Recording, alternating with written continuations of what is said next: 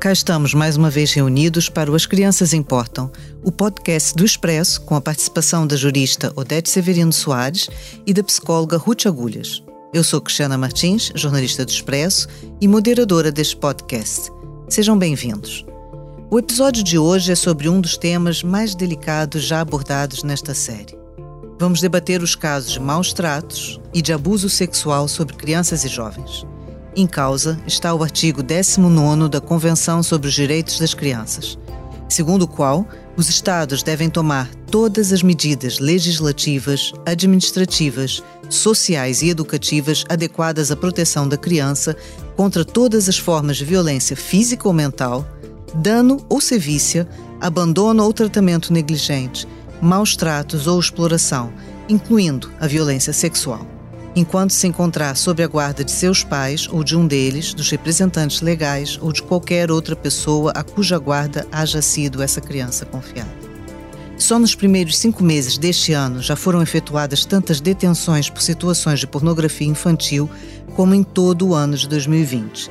Uma das explicações para este crescimento do número de casos poderá ser o aumento do tempo que as crianças passaram em frente aos ecrãs, devido aos confinamentos em consequência da pandemia de Covid-19.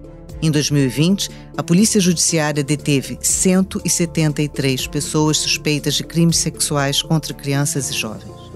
É justamente a este ponto da investigação e do combate a estas graves situações que se dedica o nosso convidado de hoje, o Dr. Carlos Farinha, doutorado em Ciências Criminais na Universidade de Coimbra, foi diretor do Laboratório de Polícia Científica da Polícia Judiciária e, desde 2018, é diretor nacional adjunto da PJ. E apesar de o tema de hoje ser difícil, nós sempre tentamos ter a participação de uma criança, mas, e essa é a parte positiva do que aqui vamos explicar, não foi possível encontrar uma criança disponível para participar no nosso podcast, porque estão todas ocupadas com as suas atividades curriculares ou extracurriculares. Um assunto a que nós também aqui já demos atenção que é a, a, agenda extremamente ocupada das crianças hoje em dia. Mas pronto, isso já foi tema de, de, outra conversa. Portanto, seremos só nós aqui, os quatro, a conversar, o que também não faz mal, porque o tema é delicado e exige uma atenção especial. Portanto, olá a todos, sejam bem-vindos. Este é o 12 episódio do podcast As Crianças Importam. Vamos começar pelo nosso convidado, Dr. Carlos Farinha. Em primeiro lugar, muito obrigada por estar aqui conosco. É importante abordarmos este tema de frente. Por isso, vamos começar mesmo pelo início. Quem são as crianças com perfis de maior fragilidade perante as situações de maus tratos e de abusos sexuais? Boa tarde, muito obrigado pelo convite. É um gosto e uma honra estar aqui a participar nesta iniciativa. Eu acho que é importante discutir, refletir, dizer não silenciar, e este é um princípio inequívoco de, de, de, encontrar respostas para este tipo de problemáticas. Nós não nos focamos tanto nas crianças enquanto uh, situações de risco em abstrato, ainda que possa haver crianças que, estando em risco, concitem sobre si próprias uma maior probabilidade de exposição e, consequentemente, uma maior probabilidade de serem transformadas em vítimas, nós concentramos essencialmente no agressor, no perpetrador, no abusador. Ou seja, o que perseguimos e o que achamos importante eleger e ter uma particular atenção é ao lado do, da pessoa que pratica determinada conduta que é considerada, que é tipificada como crime. Isto é, sublinhamos sempre que não é a vítima que concorre nem pela sua maneira de ser, nem pela sua idade, nem pelo seu vestuário, nem pelo, seu, pelo sítio onde está, pela forma como brinca, pela forma como tem determinado tipo de características, nunca é a vítima que é importante para determinada situação criminosa.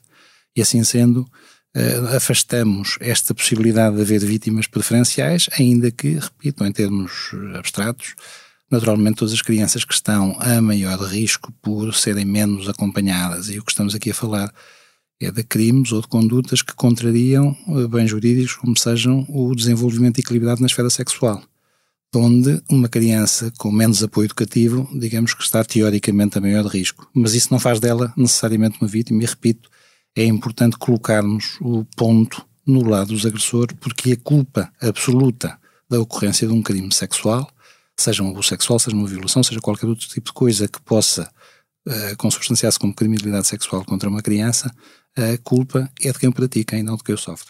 Essa, essa explicação é muito importante e nos faz realmente pensar, porque é inverter o próprio raciocínio que, que nós trazemos, ou seja, não é a vítima que tem que se explicar, nem tem que justificar a sua fragilidade, mas assim procurar e, e encontrar o agressor. Mas, mas eu tenho aqui uma dúvida que também não sei se resulta de um preconceito ou se faz algum sentido.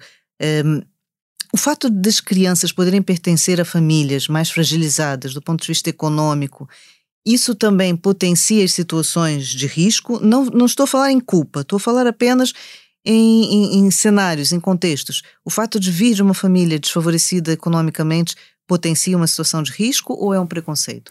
Eh, em termos abstratos, potenciará sempre uma situação de risco uma criança que esteja menos protegida, menos acompanhada, menos enquadrada.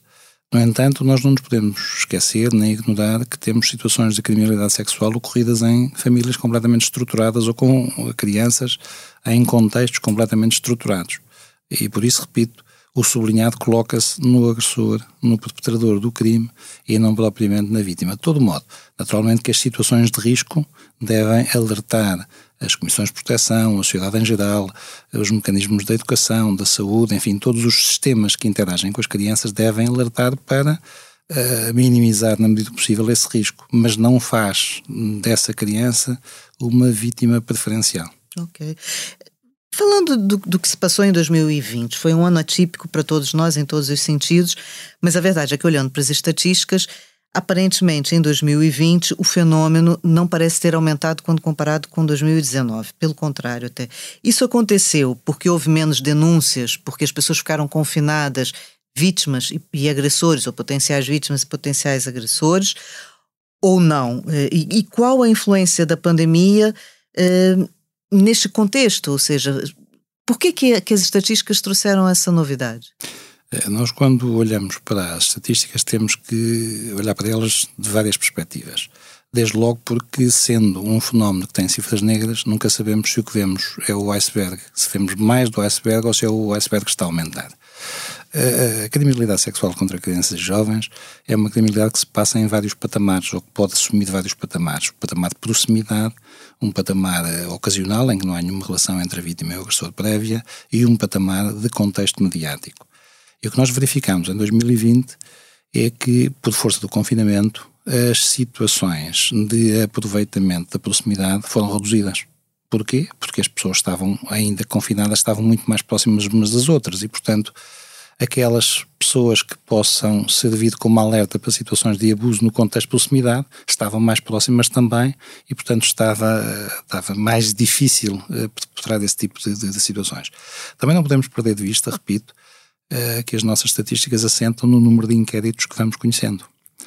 Uh, eu estou convencido, até por força de um conjunto de critérios de que lançamos mão, uh, que temos um acesso a uma parte muito significativa daquilo que acontece. centramos esta convicção em que, no facto de haver cada vez menor tempo entre o que ocorre e a sinalização, e também no facto dessas sinalizações aparecerem de mais origens. Antigamente, há uns anos, há 20 anos, sensivelmente, praticamente todas as sinalizações eram feitas pela mãe, pontualmente algumas pelo pai e só depois pelos sistemas a seguir. Hoje em dia as sinalizações aparecem de todas as entidades, todas as instituições, todas as, as, as pessoas e organizações que interagem com as crianças. E, portanto, tendo esta ideia de diversidade da origem das sinalizações e, por outro lado, de redução do tempo entre o facto e a denúncia da mesma, que evidencia uma maior censurabilidade relativamente a esta temática, estamos hoje convencidos que conhecemos, ainda que sob a forma de inquérito, e ainda que tendo sempre a preocupação de que o que conhecemos não será a totalidade, mas será uma parte. Mas achamos que conhecemos cada vez mais uma percentagem maior daquilo que ocorre. E por isso eh, tentamos gerir eh, este, este, a organização da resposta tendo em conta estas preocupações e estas sensibilidades. Me diga uma coisa, então, pensando nessa sua resposta, a expectativa é em que em 2021 os números de alguma maneira voltem a aumentar porque as situações voltam a se proporcionar? Em termos globais, em 2020 nós tivemos mais processos do que em 2019, mas tivemos mais processos potenciados pelo número de processos na área da pornografia infantil. Ou seja, as relações internáuticas, se quisermos, eh, a todos, a todos nós, à sociedade, tornaram-se muito mais presentes do que as relações interpessoais. Eh, também é importante não ignorar ou não esquecer nunca que uma imagem de pornografia infantil, sendo um crime em si mesmo, é também a representação de um crime que aconteceu em qualquer lugar e com pessoas reais, num tempo real, num local real. É algo que nós isso, nos esquecemos. Não? É? Muitas vezes esquecemos, muitas vezes estamos a colecionar imagens, a ver o número de fecheiros e apenas a pensar nesse, nesse, nesse, nesse lado e esquecemos de procurar, ir à procura de tentar identificar quem são ali os intervenientes e já agora em que tempo é que aquilo aconteceu e onde é que aquilo aconteceu. Por vezes é possível, muitas vezes não é possível. De todo modo, o aumento global da criminalidade sexual contra crianças e jovens verificou-se em 2020, mas houve uma redução da faixa específica dos chamados abusos sexuais, sobretudo, estamos a falar de abusos sexuais intrafamiliares ou no contexto de proximidade de vizinhança ou de proximidade funcional. Aí houve uh, muito menos relações interpessoais, houve muito mais proximidade de gente confinada e, portanto, houve muito menos condições para ocorrerem crimes e houve um abaixamento com algum significado, que foi compensado, passa a expressão, pela é pornografia. pelo número de inquéritos no domínio da pornografia. E a pornografia, repito, é hoje um problema sério que nos preocupa, não só a pornografia enquanto tal, mas toda a chamada criminalidade sexual contra crianças e jovens online.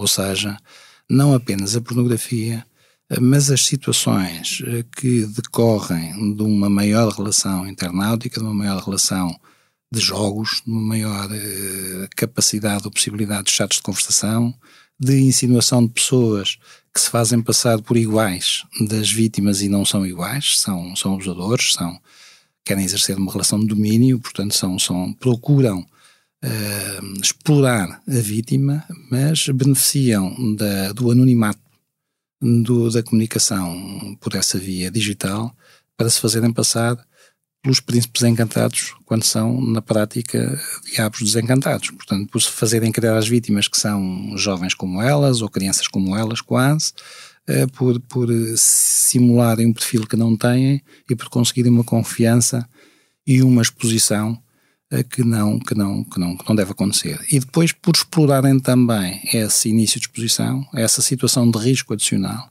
e daí que isto contraria um pouco a tal questão das crianças menos favorecidas podendo estar mais expostas, estão mais expostas a algumas coisas, estarão menos expostas a outras. Já se percebe, sim. O, o tempo que as nossas crianças passam na internet e nos jogos eh, é algo que tem que ser acompanhado e tem que ser visto porque é uma, um foco de situações de criminalidade sexual possíveis. Não quer dizer que seja automático ou que seja uma relação direta, mas é uma possibilidade. Porquê?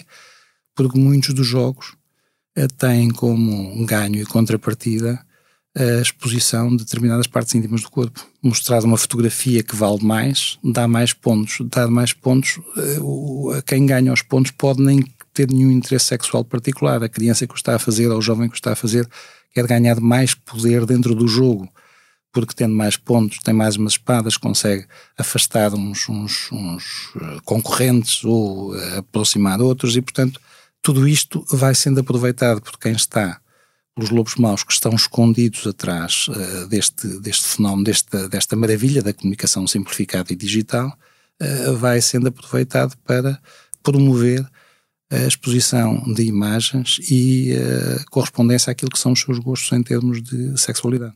É muito curioso ouvir isso, e antes de ir ao Odete, porque os pais, e Portugal é um país em que isso é característico, tem muita preocupação em que as crianças brinquem na rua. É sempre, nós aqui já abordamos também no podcast, a limitação das crianças, da liberdade das crianças brincarem na rua, e ao mesmo tempo, eh, aparentemente não tem uma consciência completa dos riscos das crianças brincarem, entre aspas, tantas horas nos ecrãs, não é? Do, ou seja, o, o, risco físico da exposição na rua está muito presente nos pais, mas eventualmente nem tanto o risco de, da exposição digital.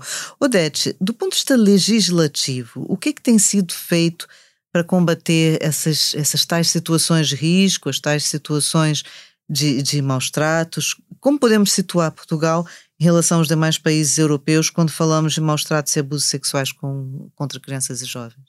Uh Boa tarde a todos e a todas. Um, em termos legislativos, uh, foram dados passos importantes uh, a nível nacional, como também a nível de, da União Europeia. Uh, em 2020 foi aprovada uma lei, a Lei 40, de, de agosto, de 18 de agosto, que veio reforçar o, o quadro sancionatório e processual em matéria de crimes contra a liberdade e a auto, autodeterminação sexual de menores, introduzindo no ordenamento jurídico interno um conjunto de alterações com vista ao aperfeiçoamento de, das respostas existentes em matéria de proteção das crianças contra a exploração e o abuso sexual, bem como vai introduzir uh, medidas para impedir a proliferação, através da internet, uh, de imagens lesivas da integridade das crianças, como a pornografia infantil.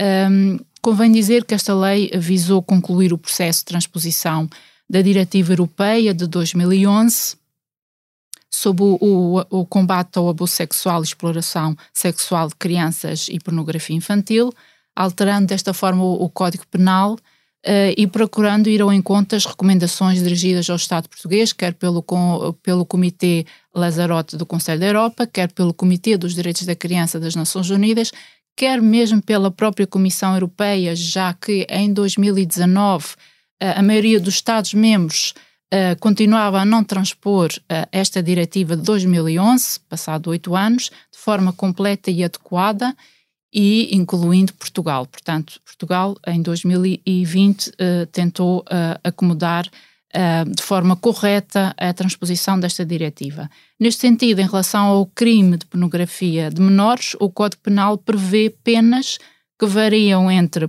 a pena de prisão até dois anos para os agentes que intencionalmente adquiram, detenham, acedam, obtenham ou facilitem o acesso através de sistema informático ou, ou qualquer outro meio de materiais, como a fotografia, filme ou, grava, ou gravação pornográficos, e a pena de prisão de 1 um a 8 anos para os casos em que o agente recorra a violência ou ameaça grave ou sejam praticados profissionalmente ou com intenção lucrativa. Em relação ao crime de aliciamento de menores uh, para fins sexuais, o Código Penal pune com pena de prisão até um ano quem, sendo maior e por meio de tecnologias de informação e de comunicação, aliciar menor, se o aliciamento for seguido de, de atos materiais conducentes ao encontro, o agente é punido com pena de prisão até dois anos. Um, convém referir uh, uh, que nesta matéria a União Europeia tem sido, tem dado grande prioridade uh, um, na, na, nesta matéria.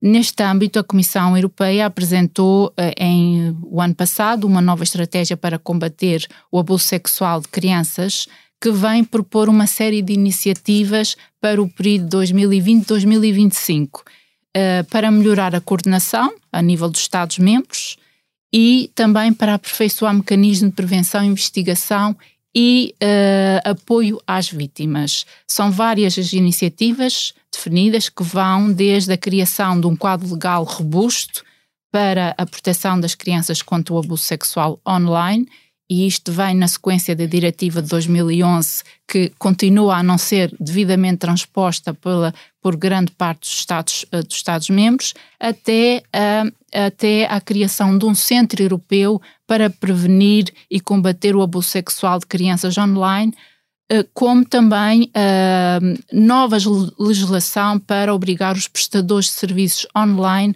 a detectar e denunciar às autoridades públicas materiais conhecidos com imagens de abusos sexuais de crianças. Um, a este propósito foi aprovado este ano uh, um regulamento bastante muito importante, que é um regulamento com caráter temporário que permite que os prestadores de serviços como a Google, a Amazon, um, a Apple uh, continuem a combater voluntariamente uh, conteúdos de pornografia infantil online. Isto porque o novo Código Europeu das Comunicações Eletrónicas, que entrou em vigor em dezembro do ano passado, levou a que determinados serviços de comunicação online passassem a ser abrangidos pela Diretiva da Privacidade.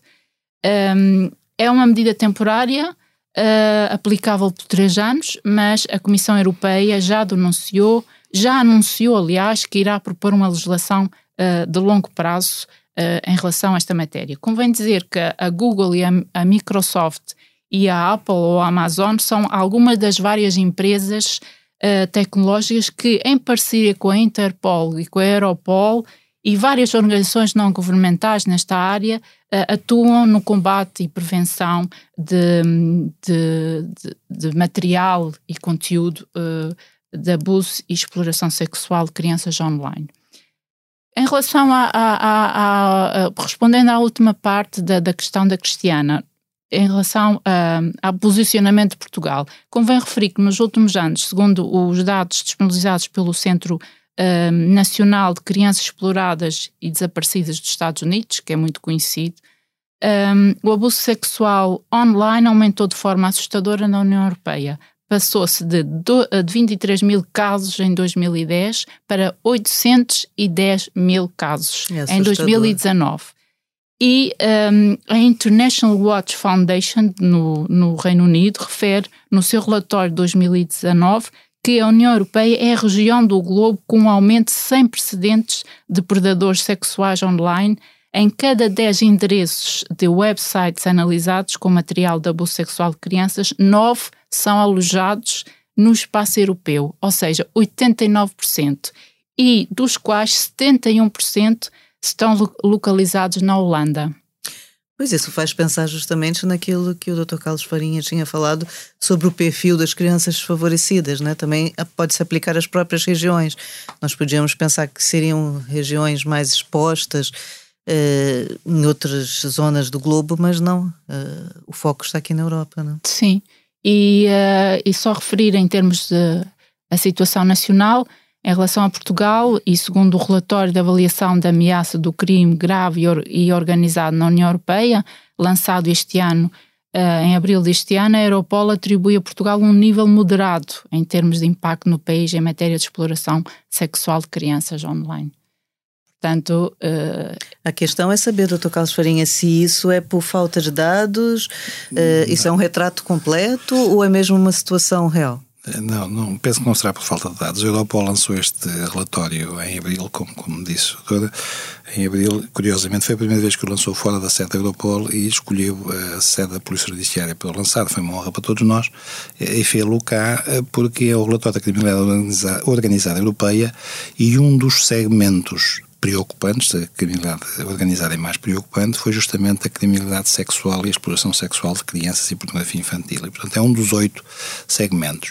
Uh, nós pensamos que os nossos dados são fiáveis, que a avaliação que o Europol fez é igualmente fiável e pensamos também uh, que, relativamente a estas organizações internacionais que muito têm ajudado e contribuído para a detecção deste tipo de conversação negativa digital, uh, o, o, futuro centro de prevenção que se perspectiva poder vir a ser instalado na Europa em 2022 tenha sede em Portugal. Estamos apostados nisso, fizemos algum trabalho nesse sentido de demonstração das razões porque é que poderia ser em Portugal e parece ter havido, quer da parte da Sra. Comissária dos Assuntos Internos Europeus, quer da parte do Sr. Comissário da Justiça, uh, parece ter havido algum acolhimento, porque, repito, o trabalho que tem vindo a ser feito nesta área em termos de investigação criminal, e é dessa parte que eu me reporto, mas não será exclusivamente investigação criminal, há de ser um conjunto de outros sistemas que têm respondido, esforçado por responder bem, por responder bem, esse trabalho uh, traz alguns créditos, de, uh, alguns créditos para, para Portugal e possivelmente a decisão será no sentido de instalar cá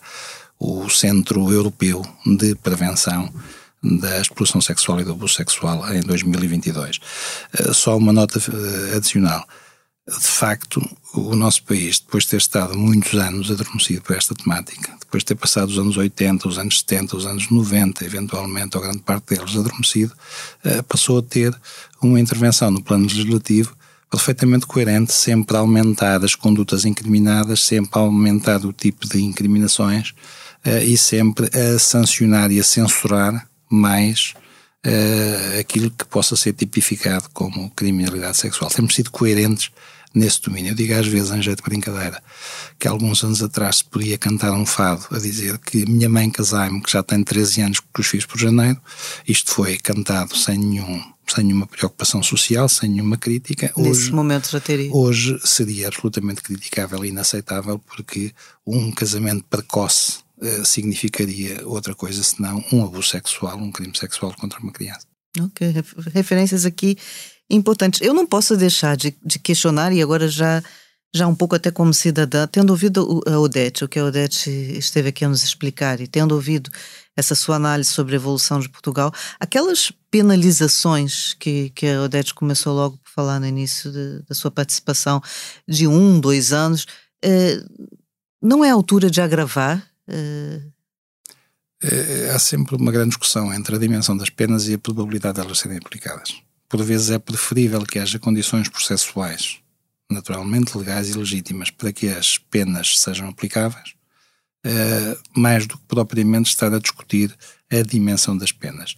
Uh, e depois isto também tem a ver com a qualidade da investigação, porque sendo a investigação uma realidade amontante da intervenção do sistema de justiça, se ela não for bem feita, dificilmente o sistema de justiça poderá intervir bem.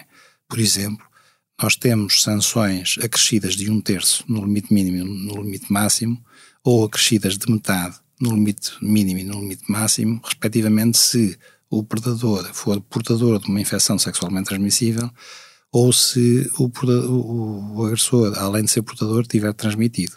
O que faz com que a investigação criminal deva também, no caso das situações de contacto interpessoal, ter capacidade para, sem violar segredos de, de, de saúde, eh, conjugando com todos os equilíbrios que esta realidade tem que ter, mas que tenha que apurar se, para além do, do, do, que aconteceu, como é que aconteceu. E estas circunstâncias são circunstâncias que depois podem permitir uma intervenção avaliativa em termos judiciais, diferenciada, eh, porque existem estas agravantes. Estas, estas agravantes e estas latitudes. Por isso, eh, não me parece que haja uma grande necessidade para já do aumento das penas. Poderá haver alguma necessidade, eh, mas ela tem vindo a ser perseguida também Daí encontrar mecanismos processuais, uh, discute-se muito uh, não a provocação, mas a navegação no espaço digital, a detecção de conteúdos ou de contactos, como já aqui foi referido de facto por outras organizações internacionais e que em Portugal ainda tem, por vezes, alguma dificuldade de absorção pelo nosso sistema.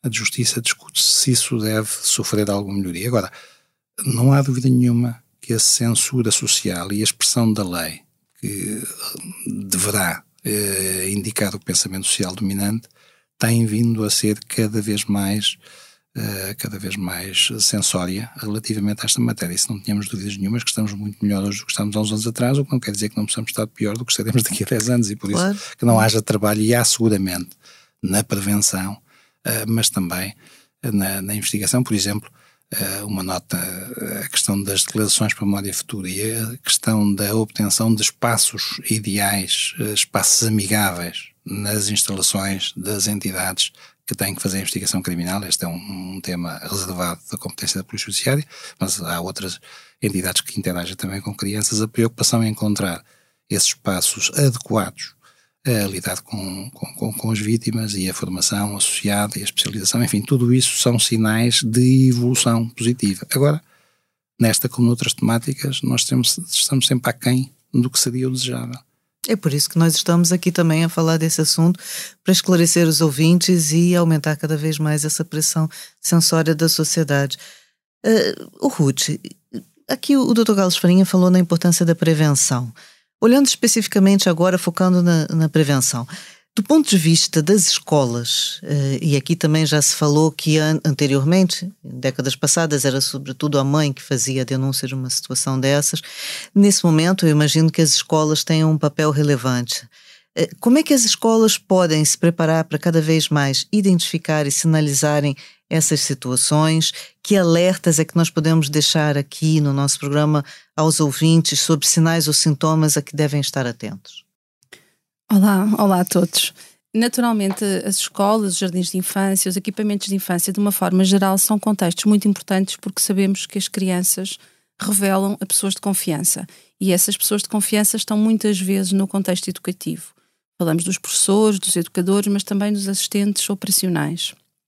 E por isso é tão importante que, junto destes contextos, haja não apenas sensibilização, mas também formação sobre sinais de alerta a que devem estar atentos, procedimentos claros sobre o que fazer e o que não fazer e também sobre as questões da prevenção primária. Relativamente aos sinais de alerta, é uma questão recorrente que as escolas colocam temos que salientar que, tirando os sinais físicos, que podem ser de facto mais específicos ou mais indicativos, aqui de uma possível situação de maltrato ou de abuso sexual, mas também são menos frequentes. Falamos de efeitos psicológicos, falamos de sinais de alerta comportamentais que de facto não são específicos nem exclusivos destas situações.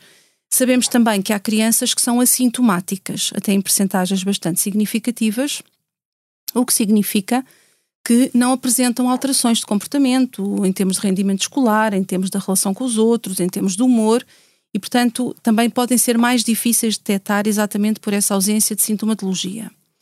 Qualquer das formas, quando comparamos crianças que são vítimas com, com, com, crianças que não são vítimas, encontramos nas crianças vítimas de maus tratos e de abuso sexual mais sintomatologia, não só ansiosa, medos, preocupação, depressivos, a tristeza, o isolamento, o choro fácil e muitas vezes também alterações de comportamento, alterações no sono, na alimentação, sendo que estas são mais visíveis e observáveis, por exemplo, no pré-escolar. Crianças mais pequenas também apresentam muitas vezes regressão nos seus comportamentos. Nos mais velhos encontramos muitas vezes comportamentos desviantes, comportamentos de automutilação, até mesmo ideação ou tentativa de suicídio. Há também uma, uma questão relevante que tem a ver com os comportamentos sexualizados, que muitas vezes as crianças apresentam e que é fundamental também ver como um sinal de alerta importante, mas mais uma vez não são prova de que a criança seja efetivamente vítima ou tenha vivido uma situação de abuso sexual. Há crianças que são vítimas de abuso sexual e que não apresentam estes comportamentos sexualizados, e o contrário também é verdade. Temos crianças que apresentam comportamentos sexuais desajustados e não foram necessariamente vítimas de uma situação de abuso. Falamos, por exemplo, de comportamentos de masturbação muito frequentes ou muito intensos, reproduzirem nas brincadeiras ou na relação com os pares uh, interações mais sexualizadas, de beijos, de toques, ou mesmo até a simular uh, uma penetração, uma interação mais, mais intrusiva. E, portanto, são todos estes sinais que é importante que os professores, os educadores de infância, de uma forma geral, a comunidade escolar conheça que perceba que precisam de um olhar de, atento e precisam de perceber o que é que se passou, mas precisam também de saber o que fazer e o que não fazer perante estas situações. Eu começaria por dizer o que não fazer.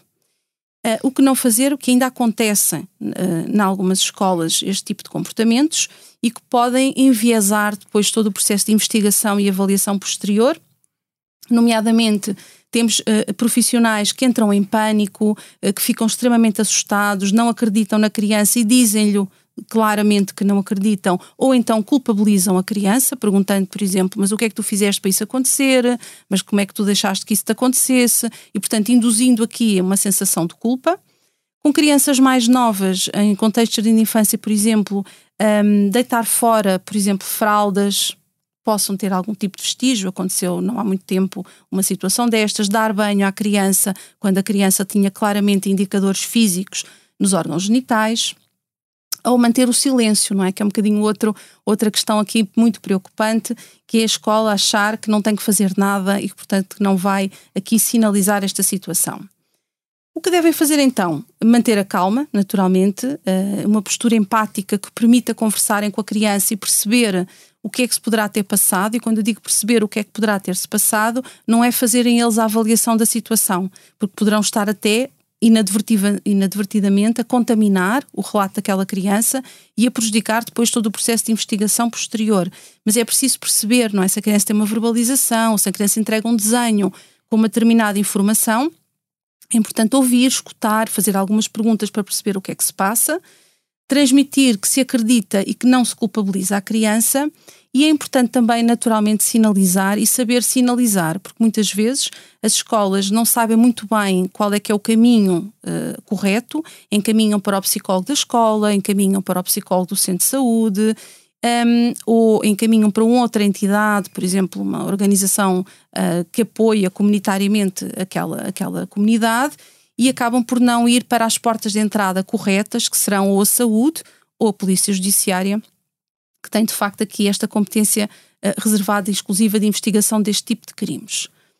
A, a outra parte da pergunta da Cristiana dizia respeito às questões da prevenção. É efetivamente, efetivamente esse é o caminho que nós temos que, que seguir em Portugal. Eu já trabalho nesta área há 23 anos e há 23 anos, de facto, não se falava de todo em prevenção primária do abuso sexual nas escolas e nos jardins de infância, que são assim os contextos por excelência onde esta uh, prevenção pode começar por acontecer, naturalmente sempre pensando numa lógica sistémica, não é? Portanto, não apenas com as crianças ou com a comunidade escolar, mas sempre envolvendo a família e envolvendo a comunidade, não é? De uma forma geral, sempre nesta perspectiva da promoção de comportamentos saudáveis e de, e de ambientes uh, mais seguros.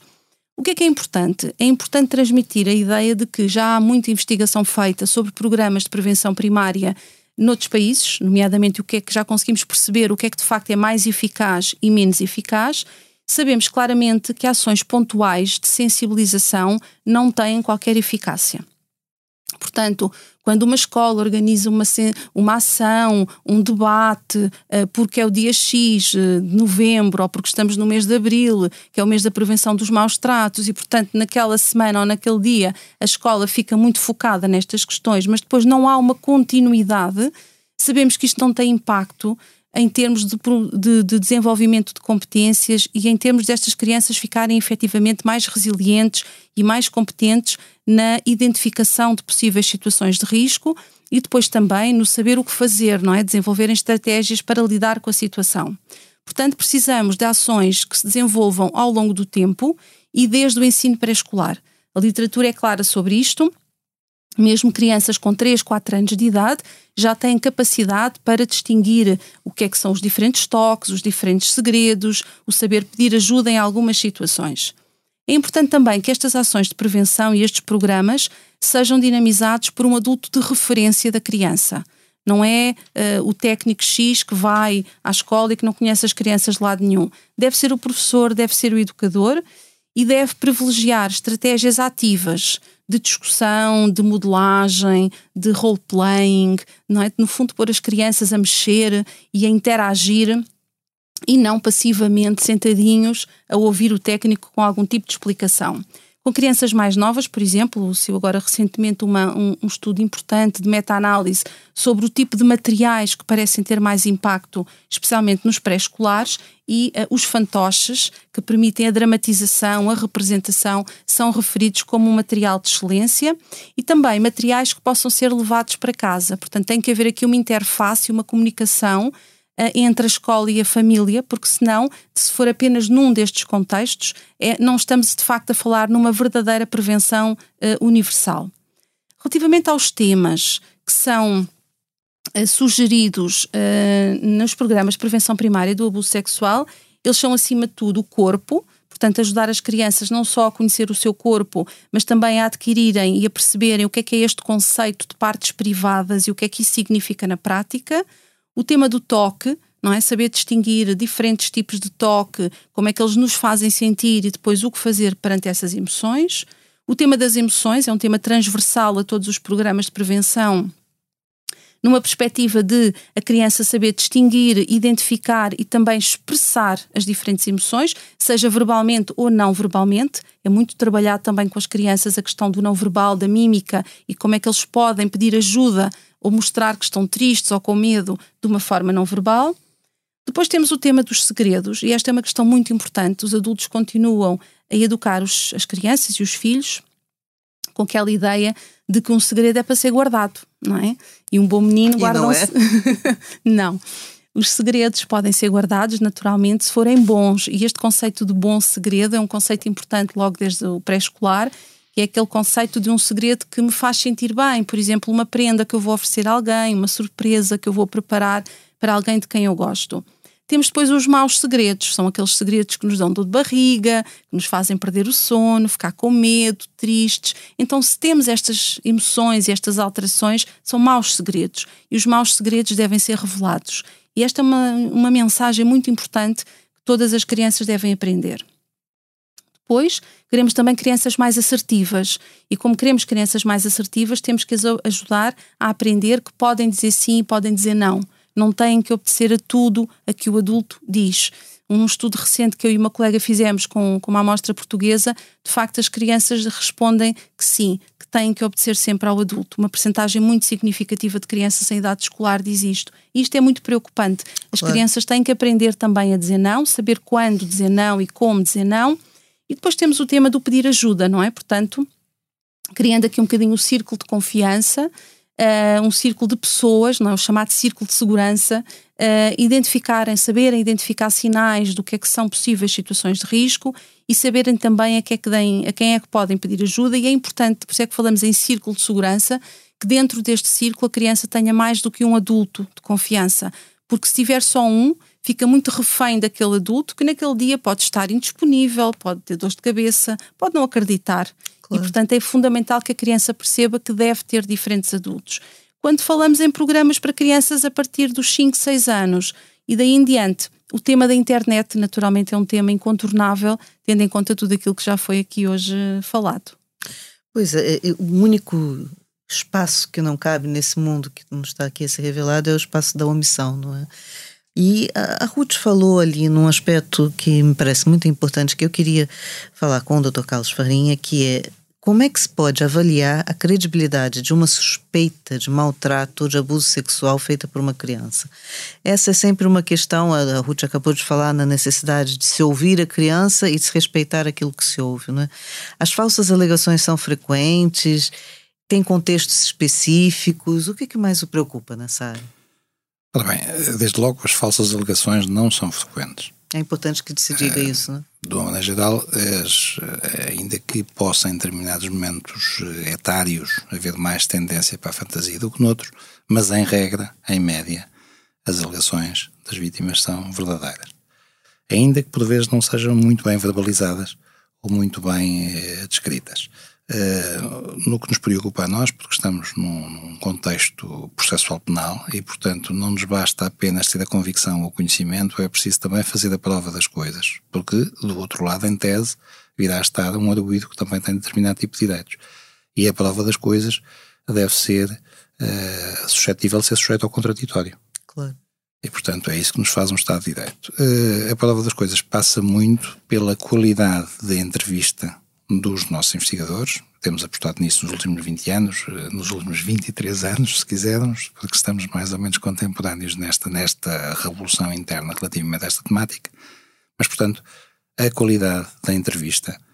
Uh, por outro lado, a grande preocupação com a tentativa de objetivar essa mesma entrevista. Uh, dando um exemplo muito simples, se alguém diz que isto aconteceu na véspera do domingo de Páscoa do ano passado, nós temos que no processo demonstrar qual foi a data do calendário em que foi a véspera do domingo de Páscoa. Se foi no dia 17 de março ou se foi no dia 28 ou 22 de abril, por exemplo. Ou seja, temos que tentar tornar objetiva a informação subjetiva que recebemos.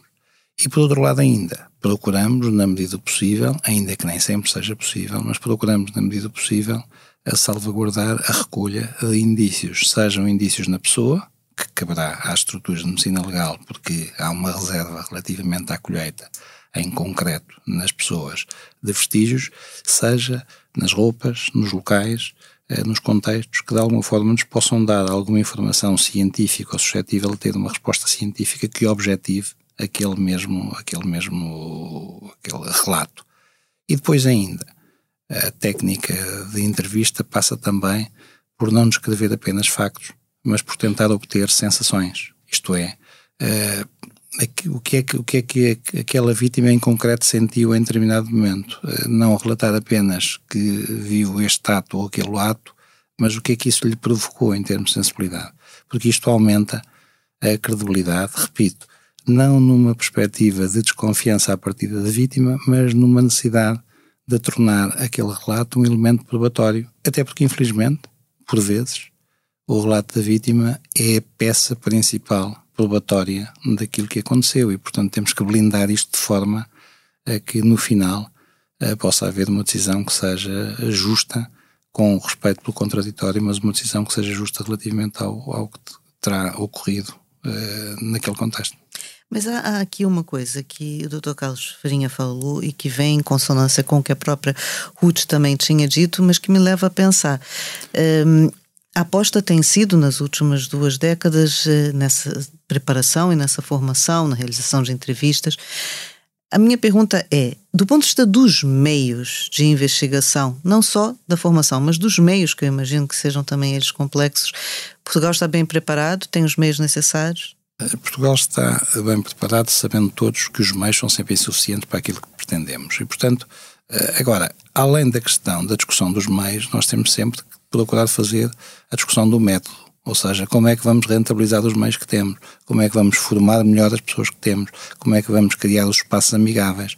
Eh, como é que, por exemplo, eh, um acréscimo de meios este ano foi instalarmos no nosso Instituto um observatório interno para avaliação da nossa própria forma de interação com o fenómeno, ou seja, para sermos mais exigentes com as boas práticas, para integrarmos nas boas práticas o conhecimento internacional, para uh, melhorarmos uh, o saber de outras, de outras ciências e de outras entidades e para melhorar muito a, a articulação interinstitucional. E, portanto, uh, os meios devem ser mais vistos numa perspectiva de exigência da margem de otimização e não propriamente de lamento pela sua inexistência, porque meios existem ainda que nunca eh, sejam suficientes. Nunca sejam completamente abundantes e suficientes, mas são sempre alguns. E por isso, se os rentabilizarmos e se tivermos essa margem ou essa perspectiva de progressão, conseguimos ir melhorando, que é isso que se pretende, a capacidade de resposta a este e a outros fenómenos, mas este fenómeno em particular.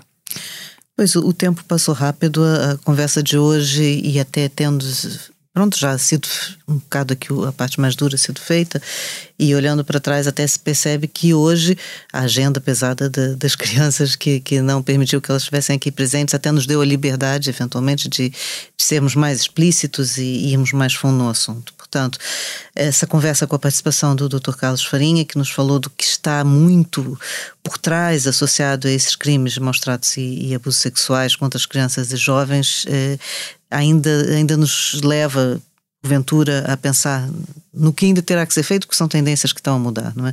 Sabemos que, portanto, de 2019 para 2020 registrou-se essa, essa descida das sinalizações de crimes sexuais concretizados envolvendo as crianças e jovens, mas ao mesmo tempo foi aqui falado que aumentaram os registros dos casos de, de pornografia, portanto, essas estatísticas não bastam para nos tranquilizar, não é? Continuam a ser os crimes praticados por pessoas próximas de, das vítimas, o que também é um assunto que, embora nós não tenhamos aqui focado muito, é um assunto sabido e preocupante. Muitas das vezes são situações com as quais a sociedade convive sem sequer ter consciência plena de que estão a acontecer, daí a necessidade de formação e, e, e como a Ruth disse, do, da sintomatologia que temos todos que, que, estar atentos e, portanto, é, é um assunto que vai continuar a nos preocupar e merecer atenção. Vamos agora passar para uma fase mais positiva, a última fase do nosso podcast, em que apresentamos as nossas sugestões. Odete, eu quero começar por si. Qual, qual a sua sugestão para essa semana? O que é que nos traz? Eu sugiro um livro chamado Noah, da oficina do livro de Susana Cardoso Ferreira e, com ilustrações de Raquel Costa, que aborda uma, com extrema sensibilidade os temas da perda e da superação do luto narrando a história de uma menina que vai viver com o avô depois de perder os pais num naufrágio. Um, Pesado o tema. É, sim, mas acho que é importante. Uh, este livro trata esta matéria uh, de forma muito delicada e uh, com extrema sensibilidade. Portanto, eu, por isso é que eu trouxe este livro. E também porque foi, do, foi um livro que figura entre as melhores obras de literatura para crianças e jovens de 2021, uh, eh, selecionadas pela Biblioteca Internacional de Juventude, sediada em, em Munique, e esta biblioteca reúne anualmente uma seleção dos melhores livros para infância e juventude publicados em vários países e em diversas línguas e este livro realmente tocou-me muito e por isso achei que, que deveria trazê-lo aqui. Pois bem, eu estava aqui a, a chamar a atenção para para a gravidade do tema, mas eu também não trago um, um, tema melhor. Eu, eu me lembrei de ir buscar o diário de Anne Frank em banda desenhada, que foi publicado em Portugal pela Porto Editora e que, penso eu, facilita também a compreensão pelas crianças e jovens de um exemplo real, de uma situação pesada durante a Segunda Guerra Mundial e que mostra até onde podem ir as situações de opressão. É verdade, é através desses, desses temas e desses livros que abordam questões difíceis que também as crianças começam a pensar e a se relacionar com elas. Vamos ver se a Ruth nos trouxe uma sugestão mais positiva. Ruth, qual é a sugestão dessa quinzena? A minha sugestão vem na lógica da prevenção primária. Materiais lúdicos que já temos em Portugal testados e disponíveis já há alguns anos e que eu, juntamente com a minha colega, a professora Joana Alexandre, no âmbito do, do ISCTE, temos vindo a desenvolver e a investigar São materiais lúdicos, temos materiais, em 2016 publicámos primeiro para as crianças entre os 6 e os 10 anos, são as aventuras do Búzio e da Coral, são duas personagens que andam pelo mar e vão tendo ali uma série de aventuras. E eh, em 2017, um ano depois, desenvolvemos materiais para a idade pré-escolar. Picos e Avelã, à descoberta da floresta do tesouro. E, portanto, são materiais com base em evidências científicas, testados e pré-testados, e agora continuamos a testá-los. E, como já passaram alguns anos, já vamos tendo alguma evidência empírica do impacto e da eficácia destes materiais, que são, acima de tudo, utilizados em contexto escolar. E deixo uma, uma, uma sugestão também, estão todos convidados para agora, no próximo mês de novembro de 2021, vai ser apresentado uh, um jogo digital e interativo disponibilizado gratuitamente para a faixa etária dos 12, 14 anos, pensado acima de tudo para ser utilizado na escola, nomeadamente na disciplina de cidadania e nesses contextos onde temos alguns jovens. Uh, jovens. Chama-se Vila Segura, The Game, Uh, e, portanto, procura dar aqui um bocadinho de resposta às necessidades destas faixas etárias em concreto, 12, 14 anos. Ok. Doutor Carlos Farinha, nós temos aqui uma tradição, não sei se também quer nos fazer alguma sugestão. Eu posso, posso fazer uma sugestão, ainda correndo o risco de parecer demasiado corporativo, mas é assim: a Polícia Judiciária, no dia 20 de outubro, lançou um e-book de histórias, a que chamou 75, um, um diamante de histórias, porque tem a ver com os 75 anos que concretizou o ano passado no mesmo 20 de outubro, e também com 75 relatos de pessoas, na primeira pessoa, relatos de pequenas histórias, porque é que as, estas pequenas histórias me parece que têm algum interesse e que vale a pena ir à página da Polícia Judiciária ver este e-book. Por um lado, porque muitas delas têm um sentido de humor e nos fazem rir e Ainda ficar bem, muito, muito descontraído. E por outro lado, porque afirmam uh, aquilo que é um dos valores institucionais que procuramos perseguir, que é o valor dos direitos humanos e o valor uh, dos, uh, dos direitos fundamentais ao serviço da justiça. E estão lá, não é uma história rigorosa sob o ponto de vista institucional, mas é um conjunto de histórias que ajuda a perceber a história institucional, é o, o eu transformado no nós, e repito, uh, quando mais não seja pelo, pelo, pelo, pelo bom humor. Sim, que, que, nós todos precisamos. Que sim. todas aquelas histórias, ou que muitas daquelas histórias têm, pelo humor por um lado e o sentido de amor por outro, que também lá está subjacente, o que não seria muito expectável, provavelmente, num conjunto de histórias associadas à Polícia Judiciária. É verdade, é inovador. Uh, última coisa, nós pedimos sempre aos nossos convidados uh, um desejo para o futuro. Eu, o desejo, uh, o desejo é que as coisas continuem no mesmo sentido, a melhorar. E que uh, saibamos que hoje estamos melhores do que ontem, mas podemos estar menos bem do que amanhã, mas que vamos à procura do amanhã para estar melhor portanto, um otimismo Uh, marcado pela, pelo esforço para melhorar, não é? Para Sim, continuar a procurar. Pela insatisfação positiva de obter a otimização das coisas. Exatamente.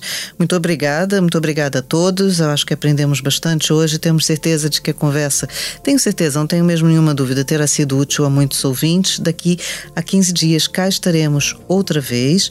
E até lá, não se esqueçam de que estamos à espera das vossas partilhas, sugestões de temas, preocupações e conversas que gostariam de ter conosco e com os nossos convidados. Podem seguir e subscrever o As Crianças Importam nas plataformas que utilizam habitualmente para ouvir os podcasts e também no site expresso.pt. Até lá, muita saúde a todos e tudo de bom.